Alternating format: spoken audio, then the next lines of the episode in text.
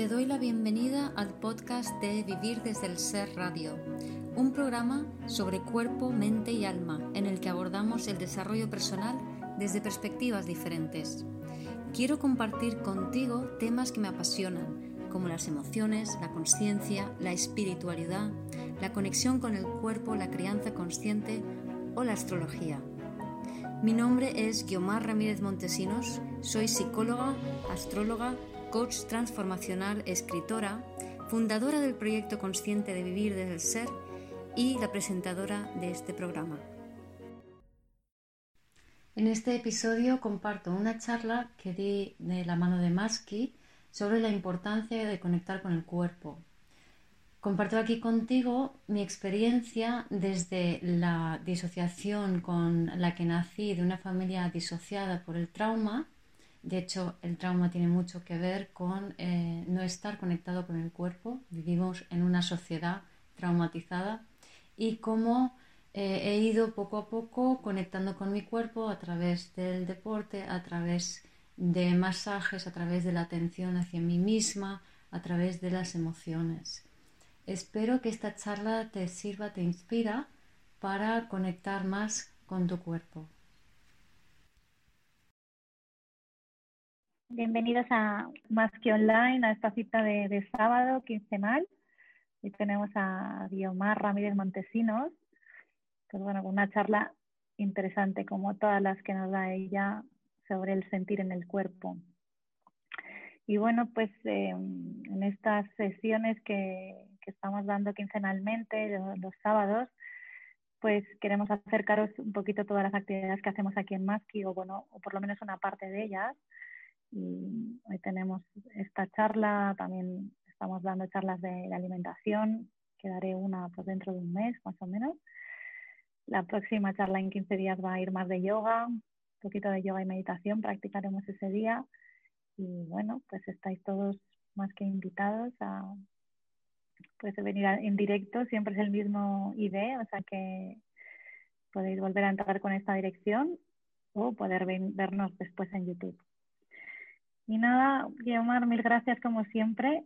Eh, yo tengo aquí la libreta preparada. Os animo a tener un, algo para poder apuntar porque esta mujer es una sabiduría, es una sabia andante. Me encanta la practicidad de todo lo que nos cuenta y bueno, seguro que vamos a aprender todas cosas que podamos aplicar en nuestra vida. Así que que la disfrutéis mucho. Gracias, Guiomar. Pues gracias, gracias Sonia y gracias a todos los que estáis allí, todos los que vais a verlo luego en diferido con la grabación. Y nada, pues hoy vamos a hablar de la importancia de, conectar con el cuerpo, de la importancia que tiene eh, este cuerpo, ¿no? Entonces, quizá pensemos que eh, la importancia del cuerpo es, no sé, ir al gimnasio o comer bien, o... y sí, todo esto está muy bien, pero en realidad la importancia del cuerpo va mucho más allá. Entonces, de entrada, ¿cuántos de vosotros, si queréis levantar la manita, que algunos puedo veros, sentís que estáis conectados con vuestro cuerpo? alguna manita veo por allí, muy bien. Otros se van atreviendo, también está bien, bien. Lo, dudáis, ahí está bien, ¿no? Entonces, y os pregunto a esos que habéis levantado la mano, a esos que creéis que sí estáis en conexión con el cuerpo, os pregunto, ¿La cabecita os da muchas vueltas? ¿Vais como pollo sin cabeza? ¿Vas, eh, ¿Vas como pollo sin cabeza o estás preocupada por cosas? ¿Dudas? ¿Tienes dudas? ¿Vale? Eh, ¿Te importa agradar a las personas? Es súper importante. Esos nos me gusta. Entonces, creo que aquí ya hay algunos alumnos avanzados, ¿no? Entonces, em, ¿estás pendiente de lo que piensan los demás? Eh, ¿Te molesta porque tu pareja, tu hijo te hace sentirte mal? ¿Vale? Todas estas preguntas, si has contestado que sí, es que estás desconectado del cuerpo. ¿Vale?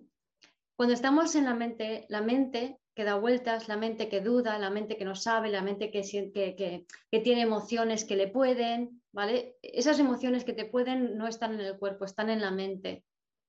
Todo eso es sintomático de estar desconectado con tu cuerpo. Y es normal que lo estés. Vivimos en una sociedad muy desconectada de su cuerpo, entre otras cosas, como hablaba en el, live que hice ayer, si alguno lo vio, eh, estamos, vivimos en una sociedad traumatizada, todos llevamos traumas dentro y eso hace que estemos disociados. Y eso es una parte normal de nuestra evolución. Es decir, llevamos cinco mil y pico años en el patriarcado, en lo que yo llamo la era del comercio, que es una era que ha consistido en la disociación cuerpo-mente, la separación de lo femenino y lo masculino, la separación de las emociones del cuerpo, y todo eso ha servido al propósito de crear un ego. Y crear un ego sirve, que es un sentido de, ser diferente, de ser únicos, de ser individuo, de estar separado de los demás, y eso sirve como es el precursor de poder empezar a vivir desde el ser, de poder empezar a encarnar nuestro alma en el cuerpo. Entonces, ahora que ya tenemos el ego bien hechito, ahora nos toca conectar con el cuerpo y encarnar. Y en realidad nunca hemos hecho esto. Los humanos no hemos, así en general, eh, conectado el alma con nuestro cuerpo de manera individualizada. Si paráis a pensarlo, Hace cinco mil y pico años finalizó la era que yo llamo de la comunidad, que es el neolítico. El neolítico se caracterizó por vivir en poblados, por eran comunidades igualitarias, dícese que eran matriarcados, no estoy de acuerdo, yo pienso que eran sociedades igualitarias, no que, no que había una estructura piramidal, sino una estructura más igualitaria de, organización social. Entonces, en estas ciudades en estos poblados, perdón, eh, digamos, había un alma única, de la misma manera que todavía eso existe. Si, si, vamos a los poblados indígenas, hay un alma única de poblado, no hay almas individualizadas. Un individuo no es nadie si no es parte del poblado. ¿Vale? Entonces, hasta, hasta ahora hemos vivido así, hemos vivido esa alma común, no esa alma individual. Hemos tardado cinco mil y pico años en descubrirnos como seres separados para empezar a sostener nuestra propia alma en el cuerpo. ¿Vale? Entonces, ese proceso de, individuación, de separación de, la identidad colectiva de clan, es un proceso doloroso y es un proceso separativo y es lo que ha formado el ego, como he dicho. Y esto nos ha llevado a, este punto en el que estamos, donde ya podemos empezar a realmente encarnar quiénes somos, es decir, encarnar nuestra alma completa dentro de nuestro cuerpo. Y cuando tengamos un alma integrado en el cuerpo, podremos también tener una conciencia que está conectada con este alma y con este cuerpo, que es lo mismo que decir que vamos a, empezar a ver la vida desde el punto de vista desde nuestra conciencia, que es lo que yo llamo vivir desde el ser. Entonces, este es el proceso evolutivo en el que estamos. Por eso es tan importante que nuestra alma se, integre en nuestro cuerpo. Y eso, eso es lo mismo que decir conectar con el cuerpo. Entonces, esto, de, con esto lo que quiero que tengáis claro que es que si yo estoy en la mente razonando, buscando culpables, creyendo que yo soy la culpable, Em, dudando, no sé qué hacer, mm, intentando justificar lo que he hecho, discutiendo con alguien, preocupándome, eh, yendo por la vida como pollo sin cabeza, la cabeza acelerando. Todo esto es que no estoy conectado con el cuerpo. Cuanto más síntomas de estos tengo, más desconectado estoy. Y lo más es la ansiedad. O sea, si estoy como muy ansiosa, estoy muy, muy, muy desconectada del cuerpo a veces nos pasa que estamos en un rato bien y en otro no, ¿vale? Pero aquí la clave es aprender a conectar con íntegramente con nuestro cuerpo. Pero ¿qué ocurre? Que hacerlo es complejo y es doloroso, eso por un lado, necesariamente doloroso, ¿vale? Y por otro lado, la forma en que hemos aprendido, mm, digamos, a hacerlo o a ser espirituales, porque ha habido como en todo este New Age y, todas las corrientes de pensamiento que han llevado al New Age, eh, se ha hablado mucho de que el ego es algo malo, de que hay que, hay que ser espirituales, de que hay que negar lo emocional, de que no podemos entregarnos a, a los instintos y todas estas cosas. Pero en realidad eso es un mal entendimiento de lo que realmente se decía, ¿no? Entonces, eso lo que nos lleva es a desconectarnos más todavía del cuerpo. Si priorizamos lo mental, sin haber atendido realmente el motivo por el cual estamos en la mente, lo que hacemos es disociarnos más. No nos volvemos más espirituales, nos volvemos más desconectados. Y en ese estado de desconexión es posible tener eh, visiones y, y conexiones divinas y todo lo que tú quieras, pero no lo bajamos a tierra. Porque para bajarlo a tierra y para hacer realidad el cielo en la tierra, por así decirlo, tiene que pasar por el cuerpo sí o sí. No es meditando con ángeles. Así no se consigue.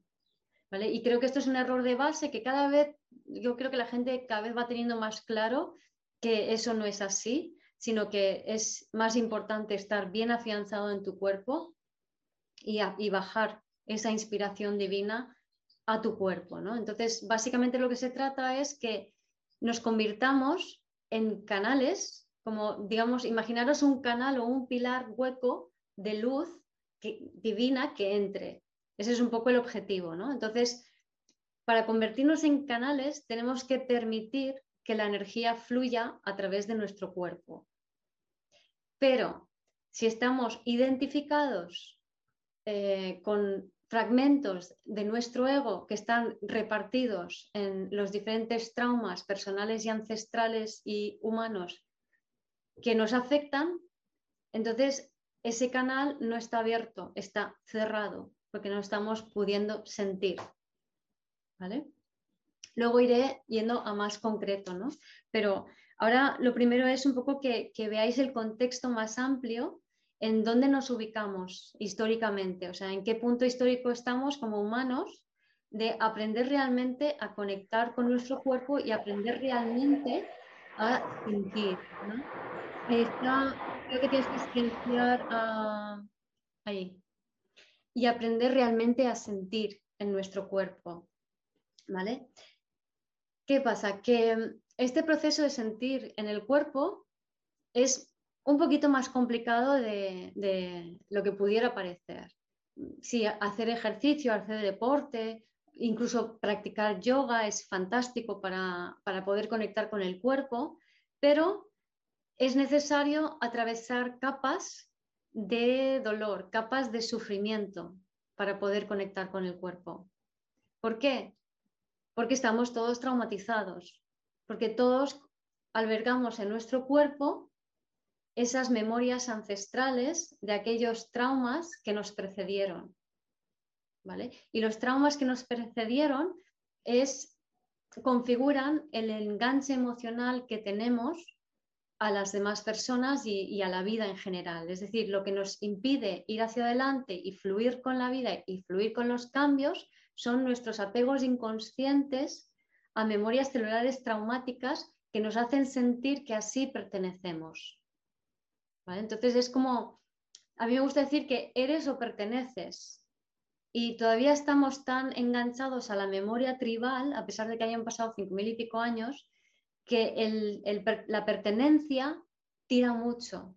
La pertenencia es como que eh, yo soy así como todas las personas de mi familia, o yo tengo esta enfermedad como mi madre, mi tía, mi abuela.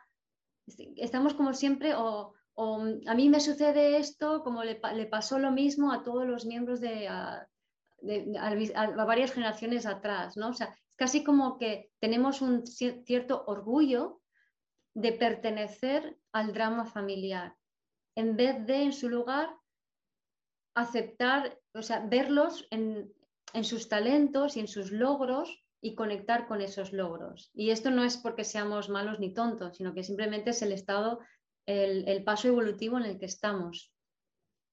Entonces, como decía, conectar con el cuerpo pasa necesariamente por una purga, por, un, por una conexión con el dolor. Y esa conexión con el dolor la, que la tenemos que sentir en el cuerpo, porque para conectar con el cuerpo hemos de sentir en el cuerpo y no sabemos hacerlo en general, ¿no? estamos poquito a poco aprendiendo. Entonces, normalmente la gente lo que hace es sentir en la cabeza.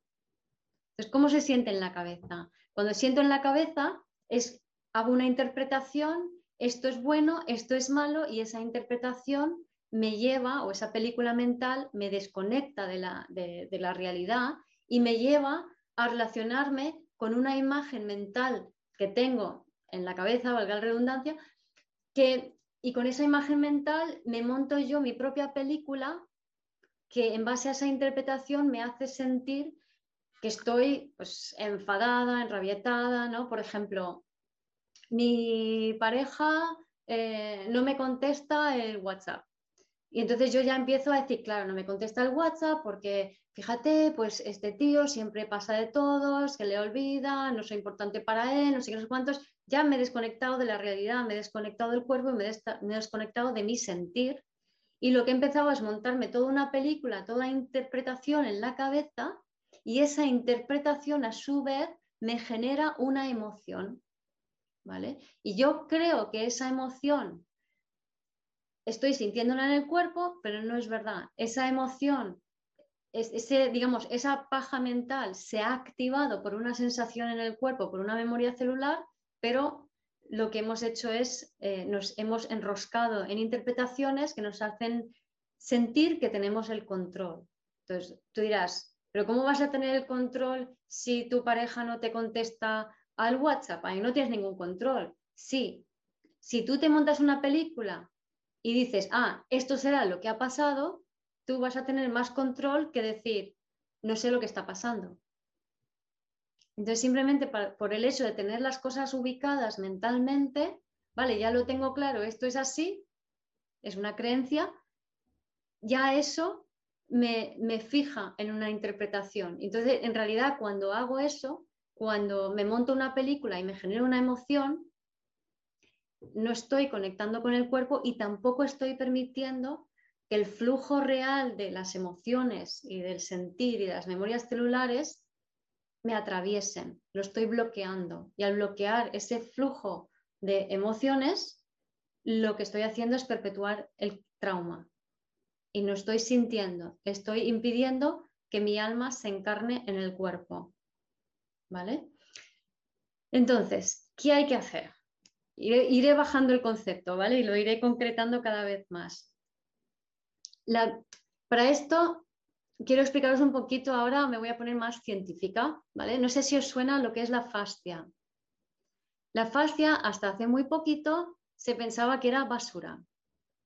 Entonces, los médicos la tiraban a la basura. Cuando te comes un pollo, le quitas la fascia y la tiras y dices, ¿y esto qué es? Lo voy a tirar a la basura. ¿Vale? La fascia no solo recubre los órganos y los músculos, la fascia es una esponja que recubre absolutamente todo. Todos los músculos, todas las fibras musculares, todos los órganos, lo tapiza todo, lo sujeta todo, forma los tendones, ¿vale? forma toda la estructura. Entonces, de hecho, si tú a un humano le quitas todo lo que no es fascia, lo que se te queda es una esponja con la forma reconocible de ese humano. ¿Vale? No sé, hasta hace muy poco, relativamente poco, no se sabía, no se le daba importancia y no se sabía lo que era. Pero para mí la fascia no solamente es ese tejido conjuntivo que sostiene todo en su sitio y que además se puede hacer rígido, se puede, es también muy flexible y entonces permite un ahorro energético en, los músculos, apoyando el funcionamiento del músculo, aunque también eh, rigidizando ese músculo. Cuando rigidiza la fascia del músculo, porque se, se endurece la fascia, cuando nosotros estamos mentalmente fijados en una actitud determinada. Entonces, en base a nuestros pensamientos, a nuestras actitudes, si yo repito siempre una misma actitud, por ejemplo, ir como pollo sin cabeza, o, por ejemplo, estoy trabajando y lo tengo que hacer todo lo mejor posible, entonces mi cuerpo se va a rigidizar, la postura se va a, contra, se va a contraer en esa postura, en esa, sí, en, esa, en esa actitud. Entonces, voy a poner un ejemplo un poco más más simple para que se vea, ¿no? Imagina que eh, un hombre que antes era viajero de hace unos siglos se para y empieza a ser más sedentario y tiene un campo y empieza a labrar la huerta.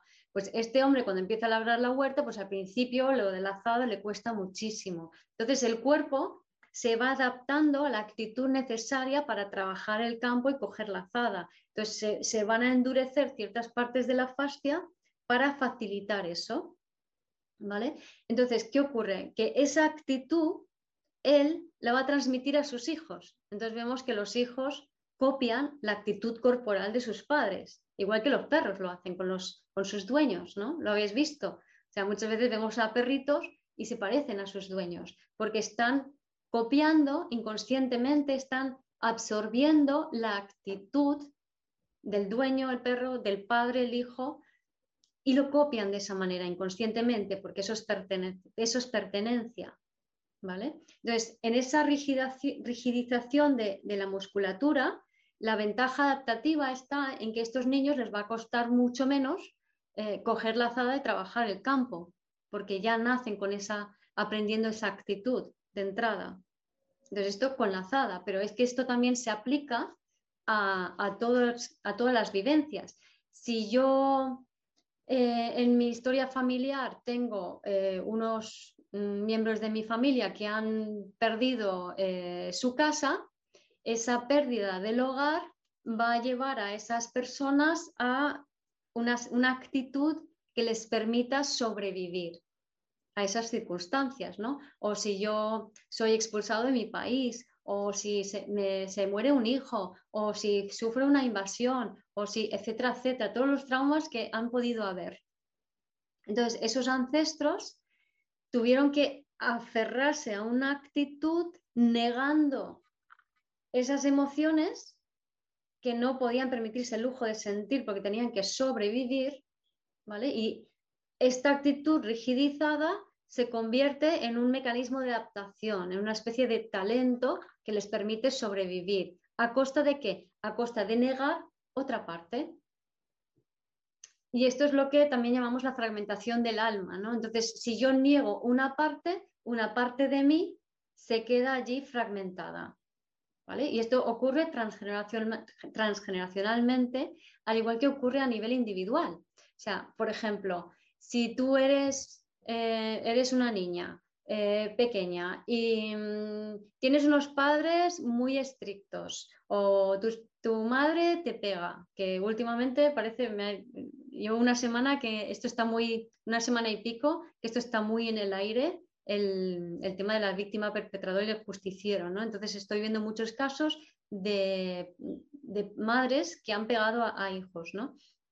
Entonces, eh, tu madre te pega cuando tú tienes cinco años y te pega muy fuerte y, es muy, y tiene mucha violencia dentro porque evidentemente tiene un trauma personal que viene de antes y tú lo, lo que haces en ese momento es te rigidizas y en esa rigidización una parte de ti se queda bloqueada y no se desarrolla.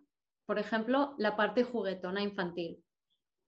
¿Vale? Entonces tu alma se fragmenta. Entonces, por un lado, te vuelves muy responsable y muy pendiente de mamá y cómo está y cómo están los demás y no sé qué, no sé cuántos y muy, lo tengo que hacer todo bien y todo me exige. Esto es una respuesta traumática, pero he separado mi parte infantil, juguetona, de mi parte rígida y, estricta. Y, entonces desarrolla ese crítico interno. El crítico interno es algo que la mayoría más tenemos y viene de, diferentes formas de ser traumatizados de niños. Es muy fácil traumatizar a un niño. Solo basta con que haya un transgeneracional traumatizado, que es el de todos. Entonces, aquí no se libra nadie. Entonces, esto ya genera esa separación, ¿no? Entonces, vemos cómo eh, cuando, nos, cuando hay un trauma se genera una separación, se genera una, una una división que de todas maneras se iba a generar, porque si mamá me grita de esa manera es porque a ella ya le pasó. ¿Vale? Entonces, siempre todas las respuestas traumáticas se van transmitiendo y se va favoreciendo la, adaptación a la situación adversa al mismo tiempo que la negación de la emoción que había en, real, es decir, por ejemplo, la vulnerabilidad. Yo tenía miedo, pero yo no puedo tener miedo a mamá porque mamá me tiene que dar de comer, yo la tengo que querer, pues entonces voy a negar mi parte sensible, voy a negar mi parte vulnerable y amorosa y me quedo rigidizado en esta otra, en esta otra parte. Entonces, en esa actitud, la fascia me ayuda a rigidizarme. Se va viendo la interconexión fascia, cuerpo, actitud, emociones, ¿no? Y como niego y eso se queda ahí pendiente y eso viene del pasado. yo ya tengo el alma fragmentada de entrada cuando nazco porque vengo de una madre con el alma fragmentada. ¿Vale? Entonces, ¿qué pasa? Que la fascia es el órgano que sostiene las memorias celulares, que es como, para mí es como una interfaz, más, o sostener o conectar, ¿no? Es como una interfaz entre el ambiente y el, cuerpo. Entonces, el, imaginaros el cuerpo del bebé nace y siente a mamá con todas sus circunstancias, las buenas y las malas. Y el bebé lo que hace es coge a mamá por completo, 100% de mamá, dámelo todo, lo quiero todo de ti. Tu energía, tu amor, tu odio, tu trauma, tu leche, lo quiero todo. ¿Vale? Entonces, eso se absorbe a través de la fascia. La fascia es lo que nos intercomunica, de hecho, incluso con el universo. No sé si habéis visto alguna imagen, lo podéis mirar en Google.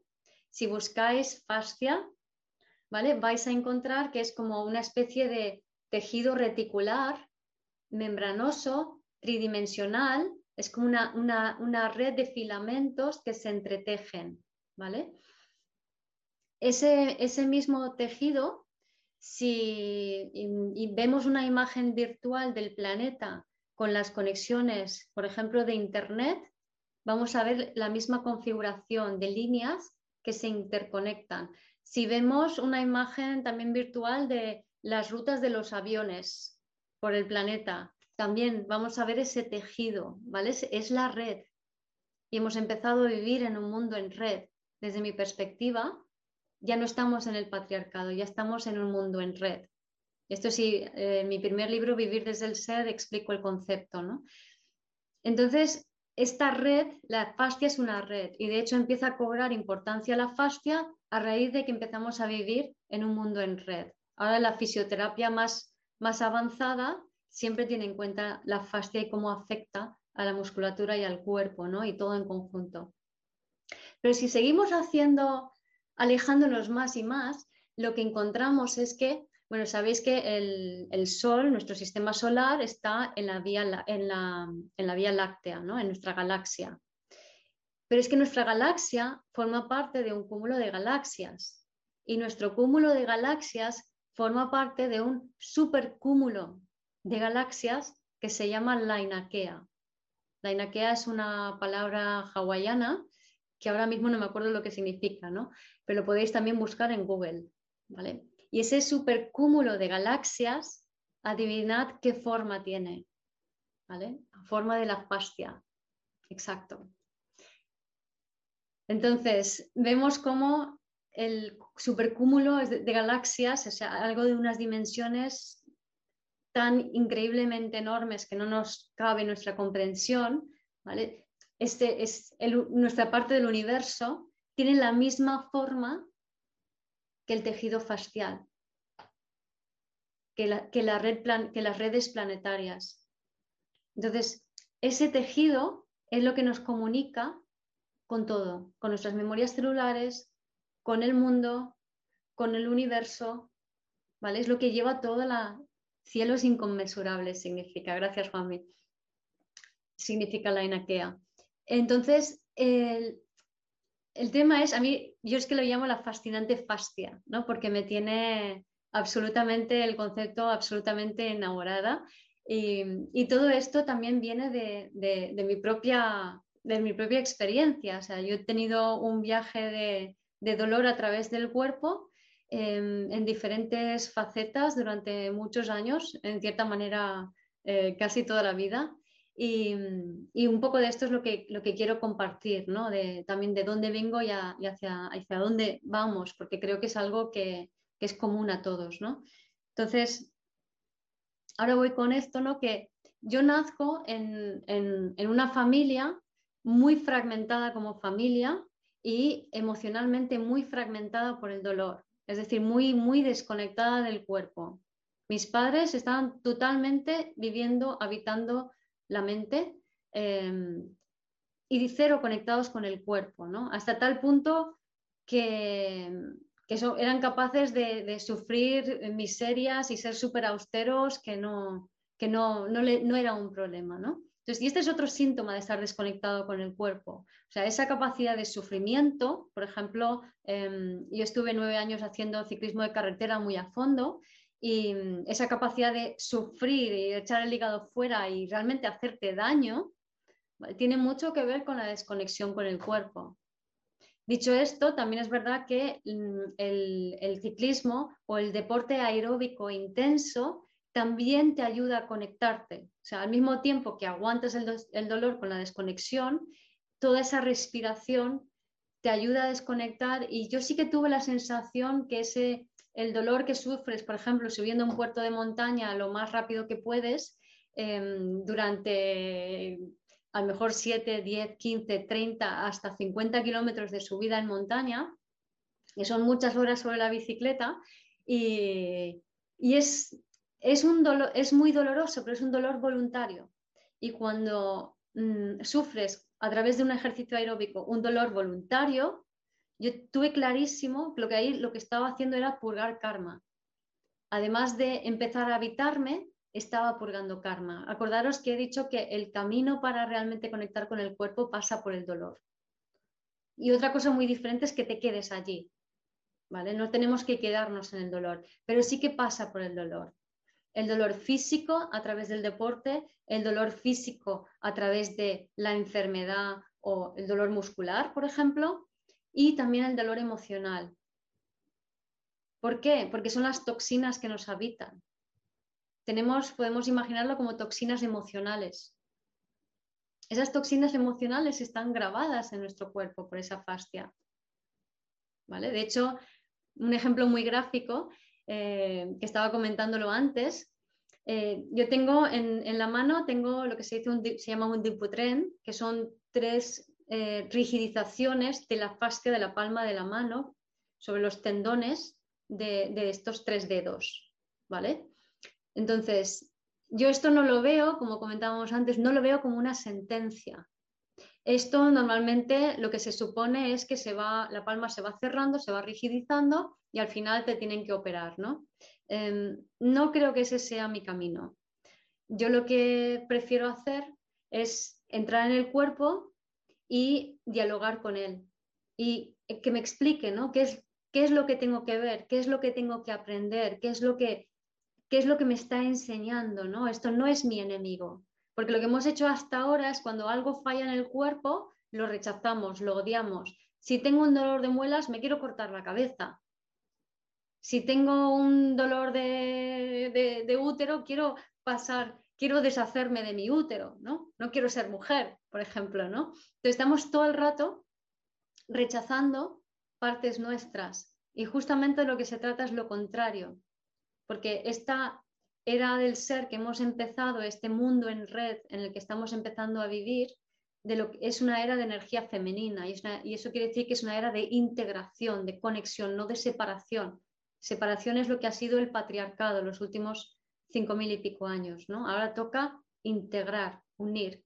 Entonces, yo lo que hago es esto, ¿no? Hablar con mi mano y preguntarle, ¿no? Como es parte de mí y me está haciendo me está mostrando algo que yo aún no veo, por ejemplo, ¿no? Entonces yo lo que hice era, evidentemente al principio cuando empiezan a salirme los cordones, como mi padre tuvo el dipotren y le operaron, enseguida supe lo que era y es como, no, ¿qué me pasa? No, me voy a, no voy a poder escribir y soy escritora, no puede ser. Y toda esta angustia, ¿no? Y entonces empecé a preguntar, ¿no? ¿Qué, ¿Qué me quieres mostrar? Y lo que me quería mostrar es que esto es una extensión del chakra corazón. ¿Vale? La mano es una extensión del chakra corazón. Además, bueno, la, mano también tiene que ver con padre y por tanto con, el apoyo, ¿no? Y lo que me estaba enseñando es que todavía estaba muy como pollo sin cabeza y que lo que tengo que hacer es bajar al corazón y siempre estar funcionando desde el corazón. Para funcionar desde el corazón necesitas estar conectado con tu cuerpo, necesitas estar integrado en ti. Si no estás en la mente y estás montándote películas mentales, ¿vale? Y no estás viviendo la realidad, sino que estás viviendo tu realidad mental. Aquí hay, un, hombre que se llama Tomás Hubble, es un alemán, Tomás con TH, y Hubble con HU con diálisis DL, por si queréis echarle un vistazo. Y este hombre em, tiene un concepto que me encanta, que habla de que em, también habla del trauma colectivo y de cómo eh, cuando nos estamos relacionando desde el ser, lo que estamos haciendo es, em, estamos continuamente intercambiando información mutuamente. ¿vale? Entonces él dice que I feel you feeling me. Yo te siento a ti, sentirme a mí. Entonces, cuando estamos en ese bucle de intercambio de continuo feedback informativo, ¿vale? Estamos presentes, podemos estar presentes en nosotros mismos y con el otro. Pero ¿qué ocurre? Que cuando se gatilla el trauma, que en nuestras relaciones humanas, tal y como las entendemos, es decir, las relaciones en base a roles, donde yo quiero que tú seas predecible para mí, eso no sucede esas relaciones en base a traumas, lo que, lo que ocurre es que ese flujo continuo de información se bloquea.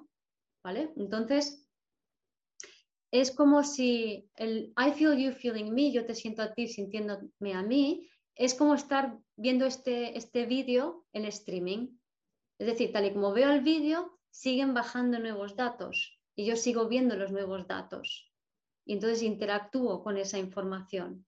Pero ¿qué pasa? Cuando se activa el trauma, se corta la conexión. Es como si se paralizase el Internet, hubiese una mala conexión y de repente yo me quedo con una imagen no actualizada de ti. Y empiezo a relacionarme con esa imagen no actualizada, que además es una imagen que está relacionada con la memoria traumática. Con lo cual me acabo de desconectar de ti y empiezo a montarme mis películas mentales sobre toda esta situación. ¿vale? Entonces, por eso este concepto me encanta porque realmente nos invita a decir, ¿con quién te estás relacionando?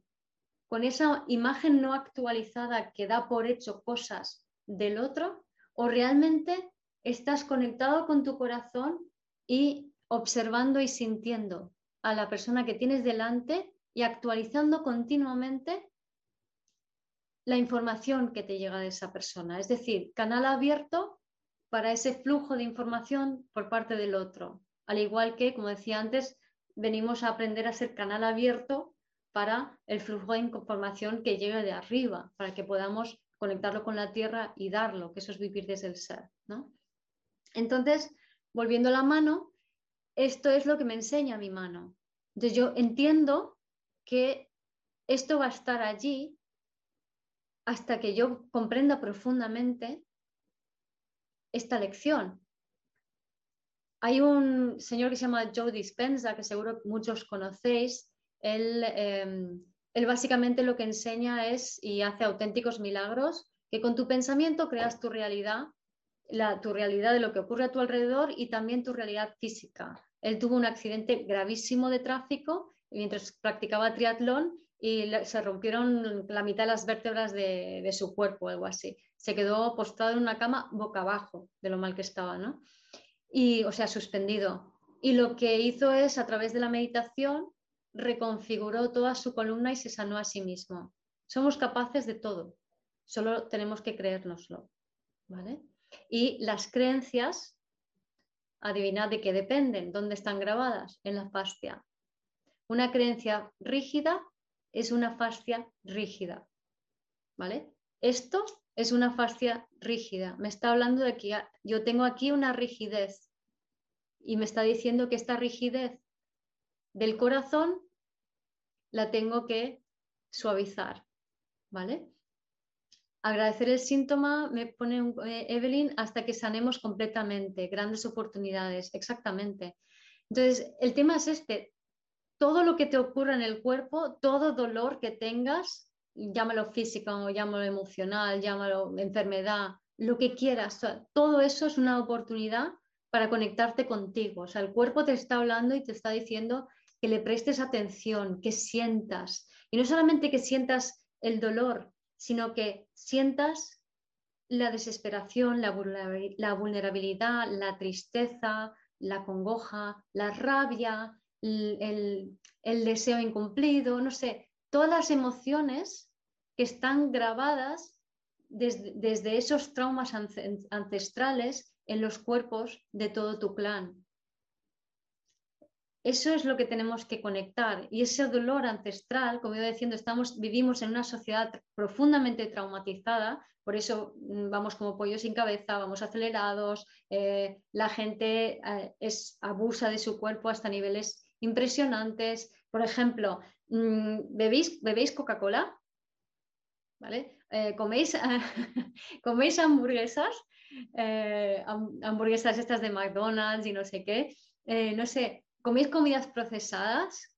Si, si coméis todo eso, yo no estoy diciendo eso que sea ni malo ni bueno sea, yo personalmente no soy, de, no soy de juzgar las cosas, sino que el hecho de consumir eso y no sentir cómo te está afectando es que estás desconectado del cuerpo. O sea, yo no necesito prohibirme comer, por ejemplo, eh, pasteles, porque es que directamente mi cuerpo dice,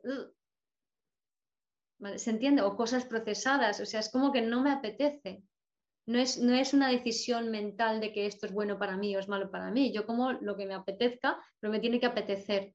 Pero si estás conectado en el con el cuerpo, solo puedes comer lo que es amable para ti, no lo que te daña.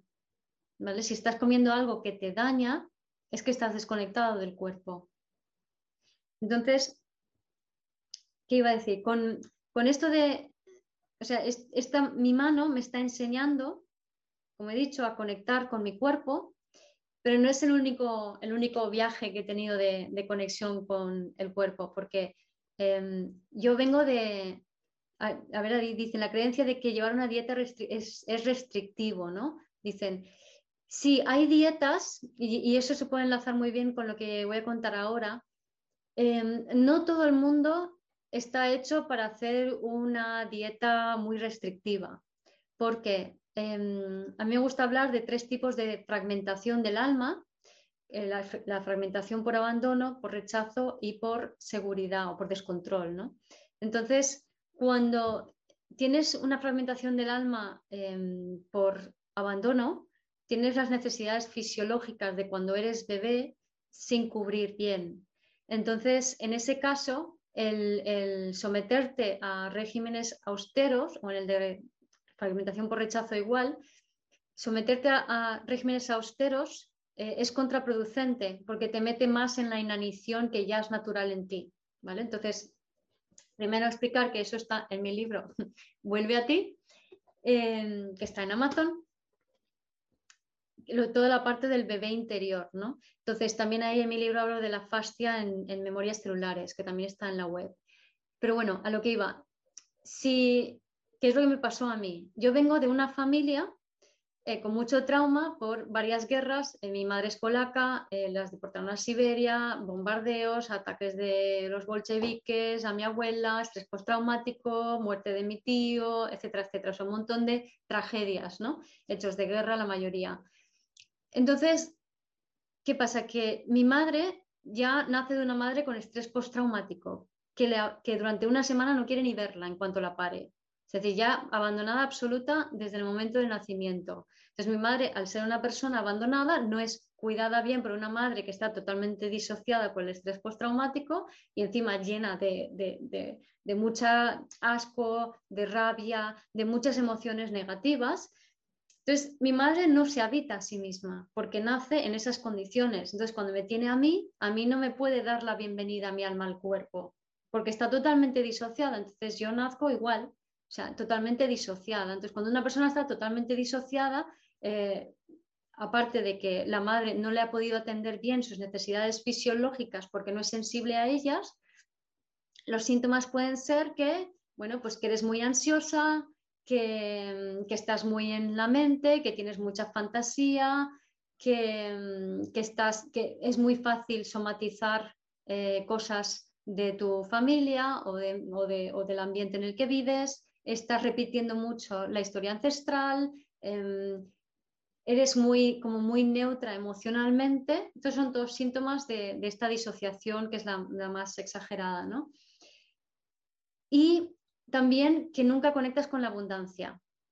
Que, la vida parece por mucho que trabajes y hagas cosas, que, que parece como que no. Y esto lo podemos ver desde otras perspectivas, como que el chakra base no está conectado con la tierra porque tu alma no está conectado con tu cuerpo. ¿vale? Entonces, estás totalmente disociada y no has tomado tierra, no has tomado madre, no puedes tener abundancia en la vida, no puedes realmente fluir con la vida, no puedes sentir la vida. Entonces yo nazco así, de una madre disociada, de una abuela disociada. ¿no? Entonces, y otro síntoma es también muy claro el pasar frío incluso en agosto. O sea, las personas que pasan una mínima corriente y tiritas de frío, pasas frío en agosto, eso es que estás más con, entre comillas, los muertos que los vivos, una persona muy disociada está mucho, en, o sea, siente mucho al grupo, al colectivo, al colectivo que le rodea, ya sea familiar o social, y siente mucho también la, capa de, de, la energía de las personas fallecidas, sea o no consciente de ello. ¿vale? Todo esto es síntoma de estar muy disociado, es decir, muy desconectado del cuerpo. No te conectaron, si tu madre no te conecta, tú no aprendes a conectarte y así te quedas hasta que no te conectas tú. ¿Qué pasa? Que estas personas que vibran con el abandono les cuesta muchísimo cuidarse porque tienden a abandonarse, tienden a no conectarse con el cuerpo.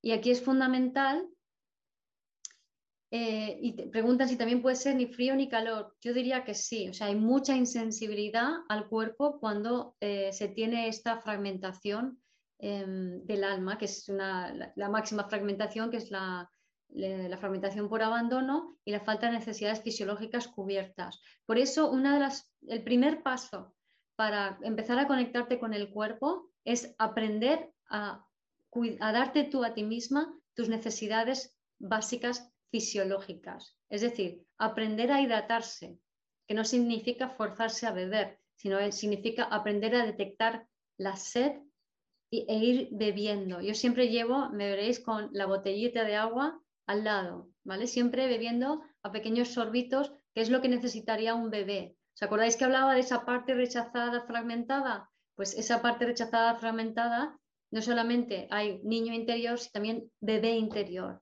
esa parte tuya de bebé interior, ese bebé que fuiste, que no fue atendido adecuadamente porque mamá estaba en otras, estaba disociada y un fragmento de ella a su vez estaba en su transgeneracional, pues esa parte tuya está sin crecer, sin madurar y ahora tú de adulto eres quien le puede dar esa nutrición, ese cuidado, esa, esa atención y esa seguridad que necesita para que tu bebé interior y tú podáis crecer. ¿no? Entonces, a tu cuerpo has de tratarlo como a tu bebé interior.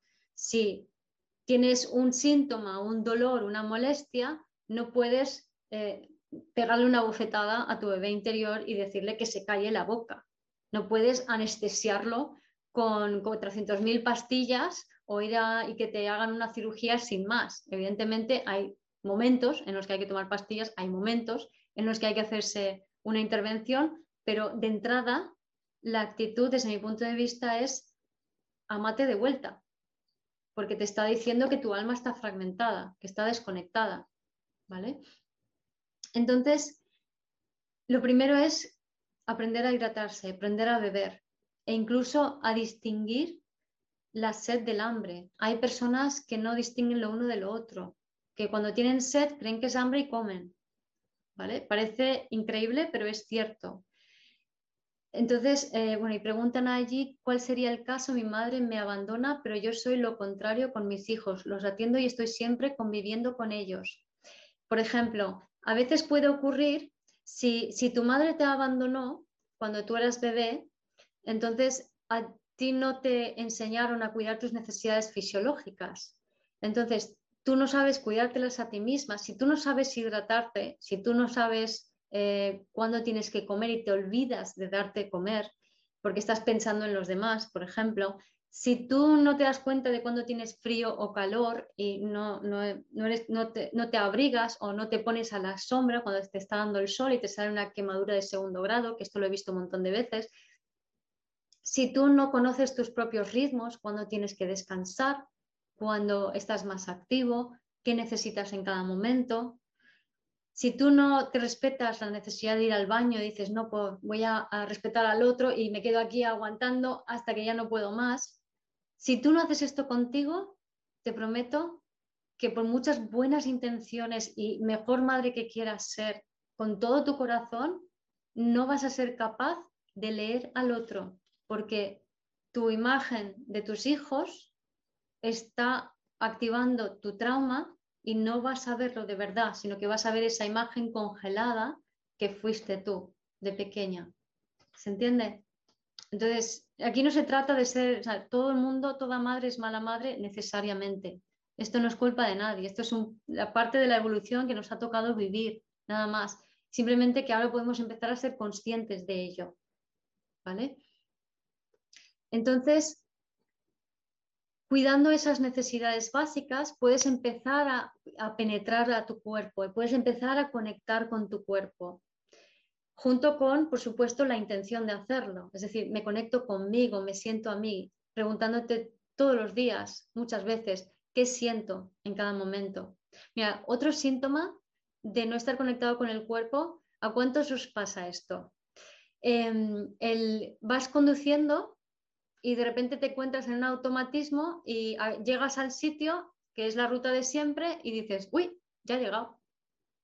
¿Os pasa? De hacer algo o, de repente estás duchándote y te estás lavando el pelo y dices, ¿me he puesto el champú o no me lo he puesto la segunda vez? ¿Vale? Entonces, cositas así en este automático del día a día, cuando se encontréis haciendo, cuando se encontréis con eso de, uy, no sé qué he hecho, no sé si lo he hecho o no, ahí estabais disociados, ahí no estabais conectados con el cuerpo. ¿Vale? Entonces, las siguientes necesidades básicas a cubrir, que también son muy importantes, son las de conexión nutrición. Hablando de necesidades básicas, voy a beber.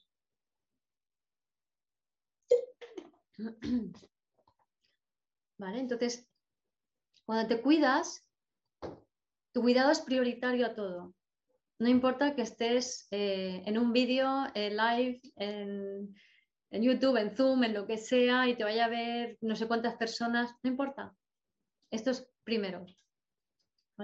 Entonces, em, las necesidades de conexión, nutrición, son mm, necesidades que cuando no están satisfechas, porque mamá está demasiado ocupada, lo que te conviertes es en alguien que va por la vida como pollo sin cabeza, que a lo mejor es súper trabajadora, súper resolutiva, siempre haciendo eh, cosas, pero no puede parar quieta y no está en sí mismo. Entonces, este patrón crea personas que pueden llegar a ser muy crueles con su cuerpo y muy, muy crueles en el sentido de, aguantar situaciones muy bestias, ¿no? Eh, pasar mucho frío, pasar mucho calor, es ideal para deportistas, os, os podéis imaginar, ¿no? Entonces, yo después de vivir la primera etapa, luego viví la, segunda etapa. O sea, en la primera etapa yo no existía, eh, era todo por los demás. Yo no sabía, tú me preguntabas cuando con las necesidades fisiológicas insatisfechas, que qué es lo que necesitaba yo o qué quería yo y me quedaba en blanco porque no tenía ni, o sea, como eh, yo no podía responder a esa pregunta. Ese es otro síntoma. Si no puedes responder a qué quieres, qué necesitas, estás muy disociado. No estás conectado con el cuerpo. Entonces, la, segunda etapa te lleva a ser como muy eficaz, muy trabajador, muy resolutivo, muy pendiente de los demás, muy aquí intentando agradar a otros y tal, y lo he dicho, muy, muy duro con tu propio cuerpo, ¿no? Entonces, si, te pasa esto, lo, lo más importante de todo es aprender a ser amable contigo mismo, aprender a, porque se habla del disfrute, ¿no? Y se, muchas veces se confunde el disfrute con un concepto de mental, por ejemplo, nos vamos de fiesta, ¿no? Aquí en España y más la comunidad valenciana donde, donde estoy yo, donde está Sonia, ¿no? vamos de fiesta, ¡Ah, fiestas, cuánto disfruto, eso no es disfrutar. Eso es montarte una película mental de que estás disfrutando y te metes ahí no sé cuántos litros de alcohol, te pegas una farta de paella o de lo que sea. Eh, mm, perdona, eso al cuerpo le va duro, ¿no? Y lo que pasa es que simplemente te disocias tanto y estás tan en el, y estoy aquí con todo el mundo, que no estás sintiéndote a ti, ¿no? Entonces, si bien la conexión con otros es muy importante para, para nuestro desarrollo personal, eh, espiritual y demás, eh, hay que tener cuidado porque también es importante los momentos de conexión contigo, porque todo el foco fuera o todo el foco con la conexión con los demás también te, eh, te hace ignorar la propia conexión con tu cuerpo, que al fin y al cabo es una conexión necesariamente individualizada, porque ese es, ese es el propósito evolutivo, ¿no?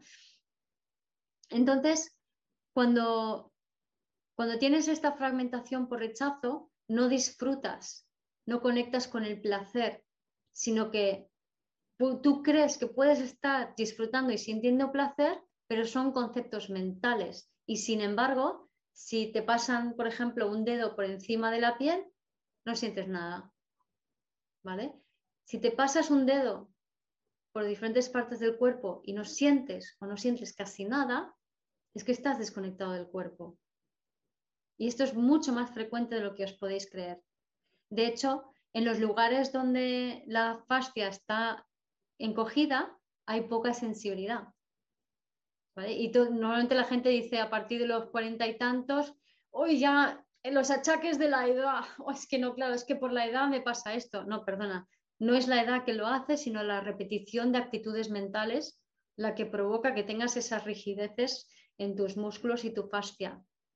Y donde están esas rigideces, como he dicho, pues aparece la insensibilidad y aparece la desconexión. ¿Vale? Entonces, para sanar estas necesidades, lo fundamental es ser amable y dulce y tierno contigo, hablarte bien. ¿Te hablas mal? ¿Os habláis mal? ¿Os insultáis? ¿Os vejáis? Me acuerdo que hubo un, anuncio de jabón Dove hace unos pocos años donde preguntaban a mujeres y que dieran, eh, creo que les entrevistaban, les preguntaban por su diálogo interno, ¿no? Y era un diálogo interno durísimo, muy, es que eres lo peor, es que tú no tienes ni idea, es que fíjate, estás gorda, es que eres muy fea, etcétera, etcétera, etcétera, ¿no? Si te hablas así, estás desconectado del cuerpo. No puedes estar en tu cuerpo y hablarte mal. No digo que no debes, digo que no puedes.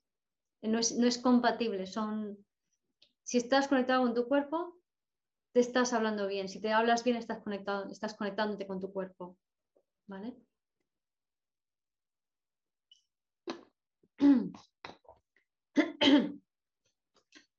Entonces, además de hablarte bien, es aprender a disfrutar, es aprender a darte pequeñas cositas que te disfruten, que te, que te den placer, los pequeños detalles, ¿no? O sea, no sé, este cojín, eh, es un cojín, no, es, he elegido este cojín porque me da placer, porque me parece bonito que hace juego con este otro cojín a mi manera.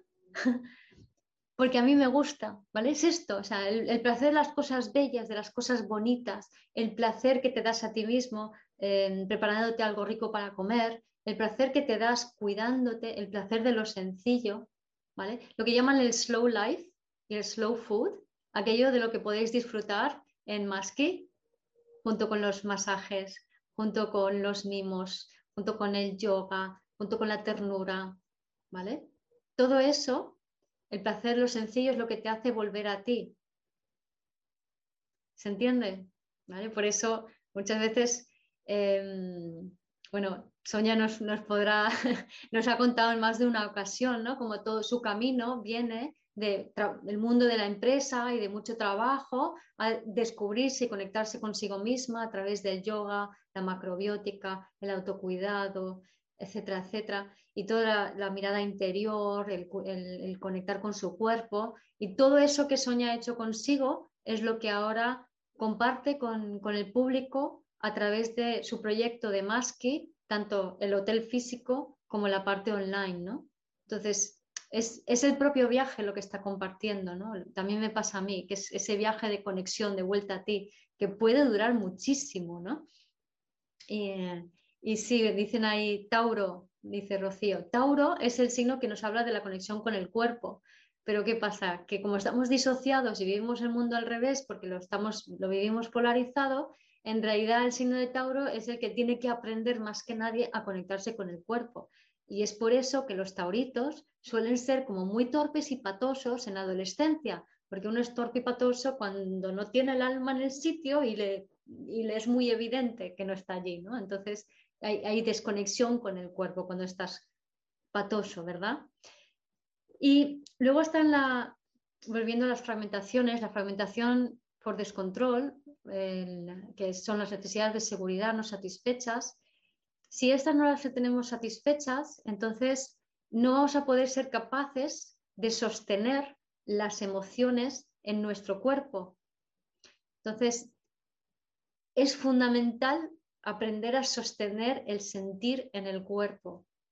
Y todo el viaje de ir conectando con el cuerpo que pasa por necesidades fisiológicas, necesidades de conexión, nutrición y finalmente las de, seguridad, nos vamos poco a poco así adentrándonos a esa conexión con el cuerpo, porque cuanto más conectes con tu cuerpo, más cosas vas a empezar a percibir desde él, no solamente de tu entorno, sino también de esas memorias celulares y toda esa información que guardas dentro del cuerpo. Entonces vas a empezar a sentir em, historias de los ancestros. Me acuerdo, mira, yo empecé con, mis dolores, bueno, he tenido siempre dolores casi toda mi vida, em, pero así más fuertemente empecé sobre el 2012 em, con un dolor de hombro que ya se rigidizó mucho toda esta parte, ¿no? que ahora precisamente con, esto en la mano y con masajes que me están haciendo, se está liberando y que ahora estoy incluso depurando, ¿vale? Todos los bloqueos que están saliendo.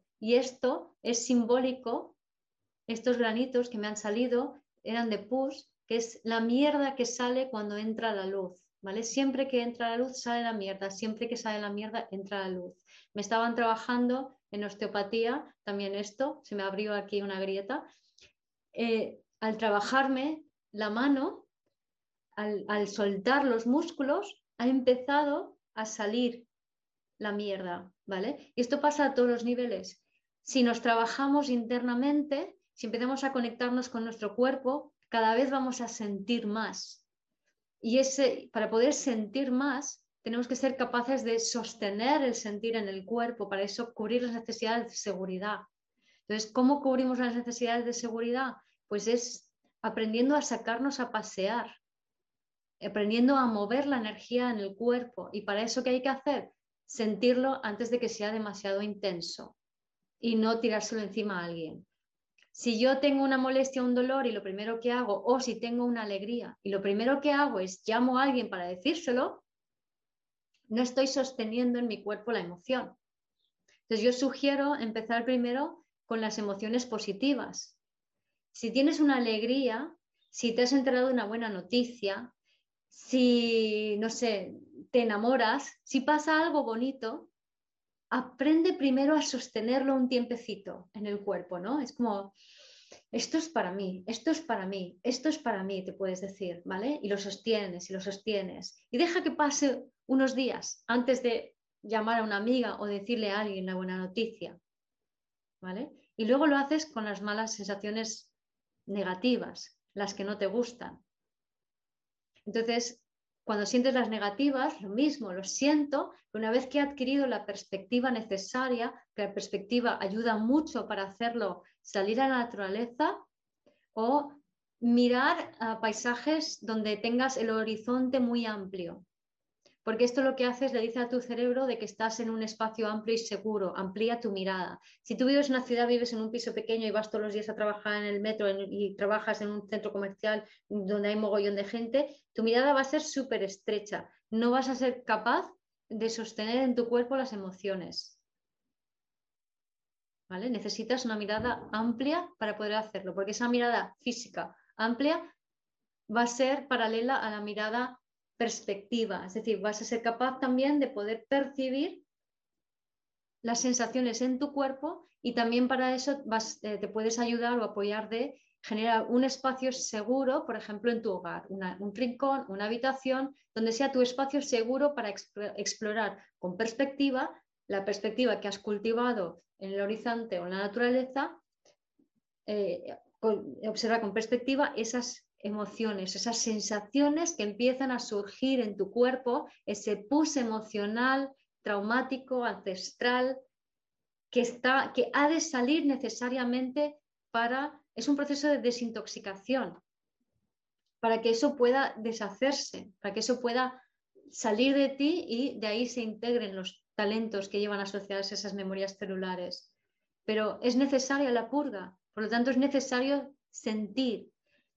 Preguntan que, qué opino de bailar lentamente moviendo el cuerpo. Ayuda muchísimo. El baile es genial porque el baile te, te conecta eh, con el equilibrio, con la propiocepción, ¿no? Te, tienes que saber dónde tienes cada parte del cuerpo en cada momento. También están los eh, cinco ritmos, creo que se llama, es muy interesante. Hay diferentes ritmos de baile y, está el, agua, está el, fuego, creo que es el fuego, el estacato, no sé mucho ¿no? de esto, pero me parece fascinante. Entonces, sí, el, el movimiento del cuerpo, además de ayudarte a ser consciente de tu cuerpo, y de tu equilibrio, lo que, te, lo que te permite es mover la energía emocional que transita en tu cuerpo, que es justamente lo que necesitamos hacer para aprender a conectarnos con él. Porque si la energía se estanca, porque la reprimimos, porque nos identificamos con una actitud y, y reprimimos y negamos lo otro, entonces, de esa manera la energía no fluye y, hace presión. Y esa energía que hace presión al final revienta la tubería por algún sitio, ¿no? Tiene que salir en forma de, un síntoma, de una enfermedad, de un dolor. En dolor encima es que tienes culpa y lo retienes más, ¿no? Me duele algo. Si hay dolor hay culpa, ¿vale? Entonces, lo dicho, yo llevo desde el 2012 que con dolores intensos de brazo, de hombros, de, de espaldas. Yo no, sé lo que es, entonces eh, entiendo que es un proceso, lo entendí desde el principio y he ido a todo tipo de sesiones corporales, de fisioterapia, de masajes, de todo tipo de técnicas naturales, eh, pero estoy segura que si hubiera ido a un médico me habría colgado una etiqueta de, o de fatiga crónica o de o de fibromialgia o de algo por el estilo, porque es como, ah, mm, mm, cosa rara, eh, no sé, ¿qué le pasa? etiqueta, te pasa esto, ¿no? Y ahí, ala, el San Benito colgado, ¿no? A ver, gracias a Dios cada vez se sabe más. En lo último, eh, que estoy siguiendo a gente de diferentes países, Estados Unidos, en, en Inglaterra, en Alemania, etcétera. La fatiga crónica, la fibromialgia, todo esto es em, resultado de estar exigiendo al cuerpo un rendimiento, o sea, son las necesidades de conexión nutrición sin satisfacer, estar exigiendo al cuerpo un rendimiento extremo durante años, vulnerando todo tu sistema y cargando, esto es una actitud de antipulsión, donde uno está más inclinado hacia adelante, cargando toda la parte trasera, toda la musculatura dorsal, que involucra también eh, las suprarrenales y lo que eso hace es como esta postura eh, activa las suprarrenales y te hace estar más estresado y a su vez es una postura que viene por el estrés. O sea, imagínate el, el loop de feedback que conlleva tener esta actitud. Cuanto más pollo sin cabeza estoy, más pollo sin cabeza voy. Y cuanto más voy así, más estoy cargando mis suprarrenales. Y esto lo que al final el cuerpo dice, hasta aquí llegué. Es decir, si llevo las suprarrenales y las muy cargadas, lo que sucede es que las, em, las, las no, no, soy capaz de absorber bien los nutrientes de los alimentos y eso perjudica directamente a los intestinos. Entonces, si me cargo los intestinos y me cargo las suprarrenales, eh, al final acabo desnutrida. Si estoy en una actividad excesiva sin respetar las necesidades de descanso y de cuidado de mi cuerpo, pues imaginaros, al final el cuerpo dice, mira, fibromialgia o fatiga crónica, a ver si te enteras y te paras ya, ¿vale? Así que mm, menos San Benito de, etiqueta y más eh, pararse a sentir y a cuidar el cuerpo, eh, porque por ejemplo, la, fibromialgia se ve mucho en la típica mujer ama de casa que se entrega en cuerpo y alma a su familia y asimismo no se cuida nada, no descansa nada y está todo el rato preocupada por los hijos. ¿vale? Esto, es, esto, por cierto, es una respuesta directa de estrés, de trauma, perdón. Es decir, es, ese cuerpo que está funcionando de esa manera es un cuerpo traumatizado. Entonces, si entendemos mejor cómo funcionan las emociones y empezamos a tratar el trauma endémico que nos habita, vamos a empezar a poder liberarnos de muchas de las patologías que tenemos. Entonces, lo dicho, volviendo a donde estaba, yo en 2012 empiezo con estos dolores y durante todo este tiempo, eh, durante los últimos 2012, casi 10 años. Eh, me hago masajes cada vez más frecuentemente, al final es uno a la semana. Ahora estoy haciéndome una sesión de acupuntura a la semana y una sesión de masaje a la semana para acompañar a mi cuerpo en este proceso, un proceso en el cual he transformado mi cuerpo de donde estaba a donde estoy de maneras que no os podéis ni imaginar. O sea, yo la postura que tenía antes era totalmente doblada sobre mí misma y la cabeza adelantada, ¿vale? Además, em, gracias al ciclismo empiezo a conectar con la rabia interior y empiezo a poder purgar eh, mucha, mucha furia, mucha rabia que tenía albergada en mi cuerpo y que me estaba automachacando con ella. Después del ciclismo eh, empieza, empezó el, empecé con el pilates y ahí empiezo a enderezar un poco el core. Pero llega un punto de, donde tenía tantas contracturas internas que no podía hacer los abdominales y tuve que dejarlo. De ahí empecé con los masajes. Eh, la bici la tuve que dejar porque el psoas, que es parte de la musculatura profunda del cuerpo, eh, se me contraía, ¿no? que también es un síntoma bastante típico del tipo de desequilibrios que tengo. ¿no? Eso, toda, esta zona abdominal es cuando uno está muy disociado de entrada, es muy normal tenerlo muy afectado. ¿no? Entonces, después del, Pilates, eh, un tiempo después empecé con, el yoga, que me ayudó muchísimo, pero yo tengo una, una musculatura muy rígida y unas, y unas em, y por otro lado son muy flexibles, es decir, mis tendones son muy flexibles, tengo la fascia muy flexible. Y esa combinación hace que yo tengo que hacer más trabajo de potencia que de elasticidad. Y em, entonces he estado haciendo más, ahora estoy haciendo más trabajo de gimnasia para poder reconstruir toda la musculatura que he perdido durante el climaterio y la menopausia que es una época donde podemos conectar muchísimo con el cuerpo, pero para eso hay que, como iba diciendo, sacar la mierda, es decir, liberar todas esas memorias celulares que nos habitan y que llevo desde hace, desde los, hace nueve años, eh, empecé, empecé un proceso espontáneo ¿no? de empezar a sentir emociones diversas que van saliendo, que van purgándose a través de mí, me venían imágenes, sentía miedo, sustos, pero en todo rato lo que se trata es de permitirte sentir eso, ¿no? Hay una palabra que se han inventado recientemente en, inglés que es emoting, to emote, ¿vale? Que es emotar, ¿no? Em, em, no es, de emoción, pero es el, el acto de expresar el fluir de la energía a través de tu cuerpo, ¿no? Me encanta ese concepto, porque de esto se trata. O sea, realmente para cuando conectas con tu cuerpo, lo que estás haciendo es bajando tu alma al cuerpo poco a poco. Tu memoria celular es una energía emocional separada y dividida. Tu alma es esa energía emocional integrada. Evidentemente, la energía del alma, por, por tanto, es del doble de intensa que la energía emocional de las em, emociones traumáticas que tenemos guardadas en el cuerpo. Entonces necesitamos aprender a sentir lo negativo y el dolor para luego poder sostener la intensidad del alma que entra en tu cuerpo. Porque si no, se hace muy difícil. Y claro, hacerlo poco a poco, hacerlo continuamente, si estás continuamente todos los días pendiente de ti, de tu cuerpo, si le vas dando, vas haciendo ejercicios de apertura, de movimiento, vas danzando, vas bailando, vas haciéndote masajes que te desbloquean. Yo no soy tanto de bailar, aunque he de reconocer que es fantástico el baile, sí que soy de moverme mucho, estoy todo el día moviéndome mucho, aunque no esté bailando, ¿no? Y todo eso, junto con los masajes, lo que está permitiendo es abrir mi cuerpo cada vez más. Entonces he pasado de esa postura que os decía a una postura bastante, bastante correcta, fisiológicamente hablando, ¿no?